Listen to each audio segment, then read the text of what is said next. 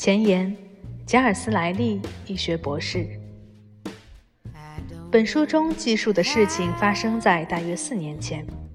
自那之后，关于在这次事件中有重要证据被隐瞒的流言蜚语，以及其他类似的无稽之谈，一直甚嚣尘上。这种曲解在美国更是时常见诸报端。因此，以我所见，在目前的情况下，将事实真相公之于众已经非常必要了。出于显而易见的原因，这份记述最好不要出自当事人，也就是考古队员之手。因为他们总是难逃抱有偏见之嫌，于是我建议艾米·莱瑟兰小姐承担起这项任务。显然，她是合适的人选。作为一个见证人，她具备最优秀的职业素质，而且以前从未与匹兹镇大学伊拉克考古队有任何接触。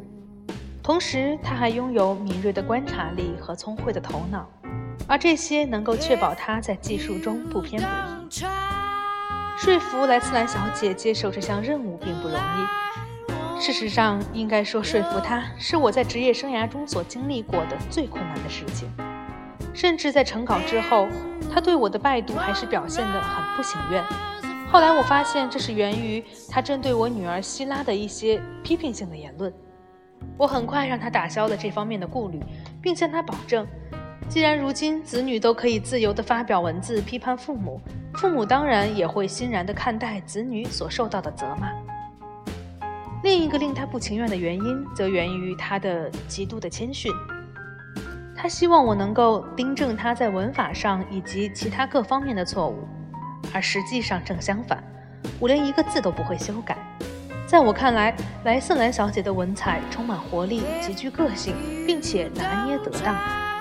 即使在一个段落中，她直呼赫尔克里·波洛为波洛，而在下一段落中称他为波洛先生，这样的变化也显得很有趣，并且富有启发性。也就是说，在某一时刻，他会牢记自己的行为举止。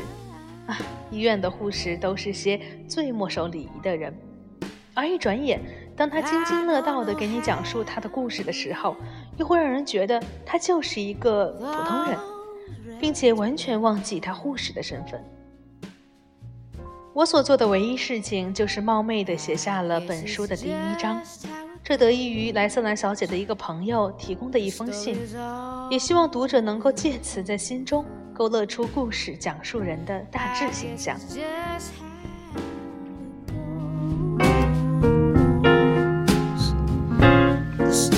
of all.